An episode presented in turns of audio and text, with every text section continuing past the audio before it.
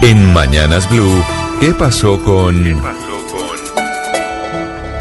Y a las 11 de la mañana 23 minutos, Diana, le quiero preguntar y es, ¿qué pasó con el proyecto de ley sobre vivienda que presentó el gobierno nacional con mensaje de urgencia que se había aprobado?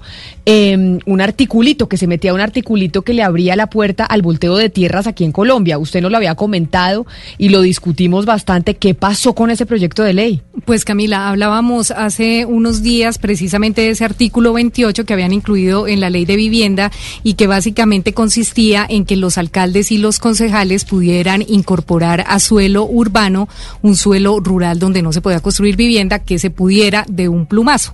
Eh, después de la del debate que hicimos acá en Mañanas Blue, pues nos cuentan que retiraron el articulito, Camila, o sea, ese articulito solamente tiene vida hasta el 31 de diciembre de este año, ya no lo van a alargar hasta el 2023 como se tenía pensado, salió de la ley eh, pese a que uno de sus mayores promotores era, Camila, nos enteramos, el... Eh, congresista Jairo Cristo de Cambio Radical. Fue uno de los promotores más grandes del articulito, pues no le salió la cosa, retirado del, del nuevo proyecto de vivienda que sigue su curso en el Congreso de la República. Así que el articulito de volteo de tierras no va más. O sea, cumplió usted su cometido, le quitaron el articulito del proyecto de ley, le dijeron, señora Diana Mejía, por sus críticas y comentarios, retiramos el articulito. Pues por el bien del ordenamiento territorial nacional, Camila, más que todo, y de verdad para que los alcaldes cojan conciencia de que tienen que organizar sus territorios sino eh, acogerse a unos artículos que definitivamente se prestan para este tipo de volteos. O sea que ya por primera vez van a quitar el artículo. Por primera vez desde 2012 venía, ¿no? Por eso le pregunto. Y por primera vez ya no sigue adelante. Llega hasta el 31 de diciembre del 2020 y ya no sigue adelante este cambio de uso de suelo. Pues qué bueno que se puso el Ministerio de Vivienda al frente porque no habían dicho nada, no querían pronunciarse al respecto. Sí, el Ministerio de Vivienda precisamente fue uno de los mayores promotores para no apoyar el articulito. Entonces el Ministerio dijo, no, nuestro proyecto de ley con mensaje de urgencia no iba así.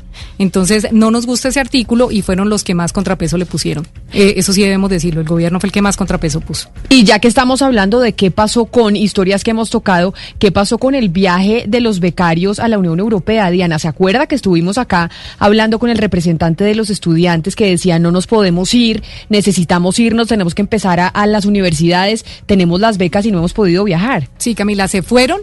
Eh, el vuelo fue el fin de semana, el viernes a las 9 de la noche cogieron un avión los 80 becarios y ya están en Reino Unido y ellos le agradecieron muchísimo pues a Blue, pero le agradecieron también al embajador y al secretario de gobierno de Bogotá que le ayudaron muchísimo con este viaje y a la aerolínea Bianca obviamente que fue la mayor promotora de este viaje de estudiantes que ya están eh, cumpliendo con sus becas en Reino Unido, Camila.